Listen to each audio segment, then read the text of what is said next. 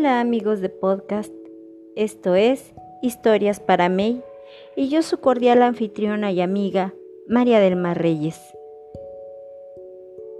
Con gusto les recuerdo, en Marita y las dos brujas llegamos hasta la parte en que Marita le comentó a su padre y a sus hermanos sobre su aventura con las dos humanas y que su padre regresó de ver a su abuelo con mucha tristeza, puesto que el hechizo que las humanas pusieron sobre ella no se podría revertir. Continuamos desde aquí.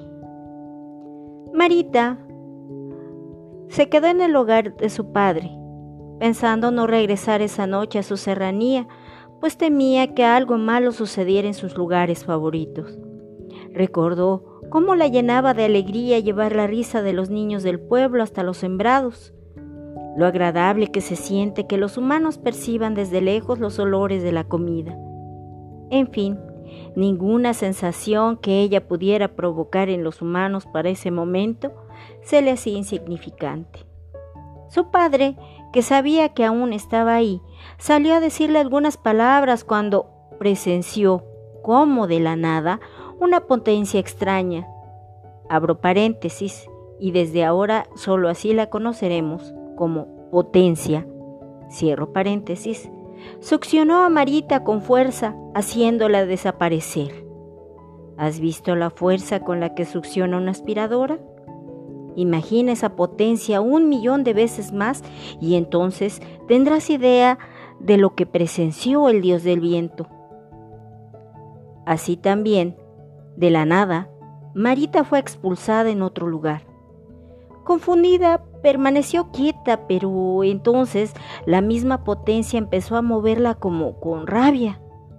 Al paso de Marita, el polvo y toda la contaminación se movían revolviéndose. La gente que transitaba en las calles de esa ciudad, al no ir abrigada o protegida, empezó a correr y tosiendo se refugiaban bajo algún techo o entraban a algún comercio. Marita solo veía con tristeza todo lo que provocaba su paso y de repente sintió cómo iba elevándose en círculos, formando un enorme remolino.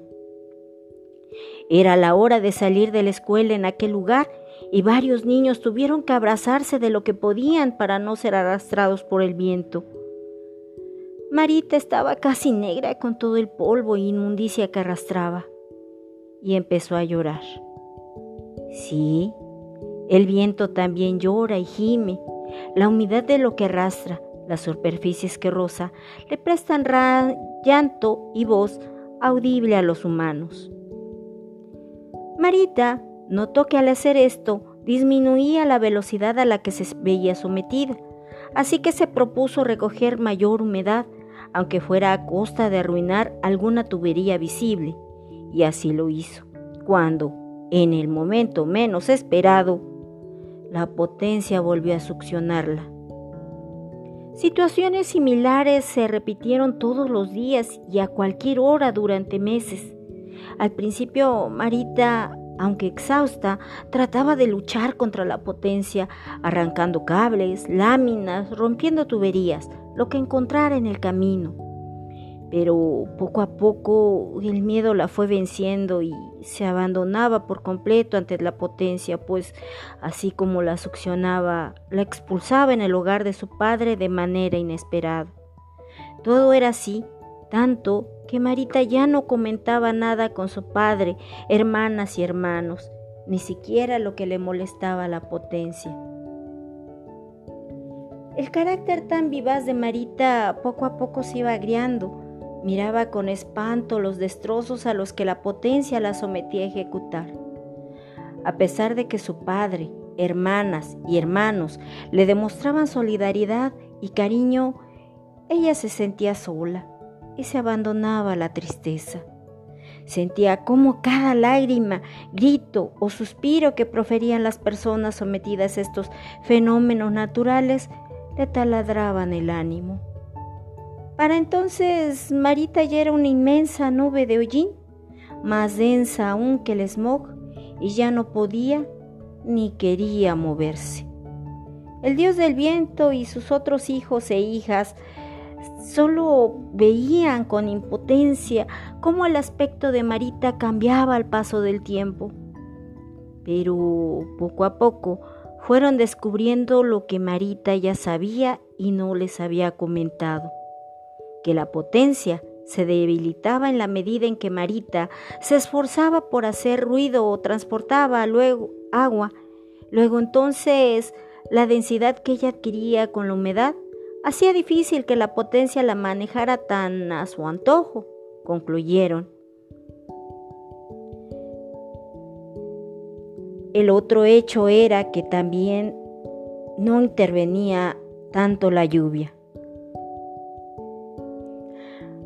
Reunidos todos los vientos en el hogar de su padre, comenzaron a lanzar ideas y entre todos acordaron hacer el esfuerzo de enviar a Marita hacia alguno de ambos polos, donde el frío volvía más denso el aire. Naturalmente sería un gran desafío, ya que de nuevo había llegado la temporada de lluvias. Así pues, los quintillizos, vientos del oeste, propusieron limpiar primero a su hermana, llevando nubes de lluvia hasta el hogar de su padre. Así, el hollín, polvo y mugre caerían a la tierra. Pero primero era indispensable que el Todopoderoso, el Dios del viento, sus hijos e hijas se unieran y el resultado llevara a Marita hacia una zona donde, sin perjudicar a los seres vivos, pudiesen llevar a cabo la limpieza de su hermana, en el entendido de que así Marita podría moverse por sí misma. Pero en ese preciso momento, la potencia, como si algo sospechara, absorbió a Marita, quien permanecía inmóvil hasta entonces a unos kilómetros de la reunión. Todos los vientos observaron la escena con enojo y espanto. Después de esto, el dios del viento se fue a consultar con su padre, ya que sería él quien tenía que aprobar el plan, pero al no encontrarlo, volvió de inmediato. Muy bien amigos, hasta aquí llegamos con Marita y las dos brujas por hoy. Espero haber picado su curiosidad y que nos escuchen la próxima semana. Bueno, quizá nos extendamos un poco porque estoy buscando la voz idónea de mi Todopoderoso. Saludos a mis escuchas, Diana, Esmeralda, Chuy, Adriana, Paola, Alejandra, Cristian, Giovanni, Laura y Andrea.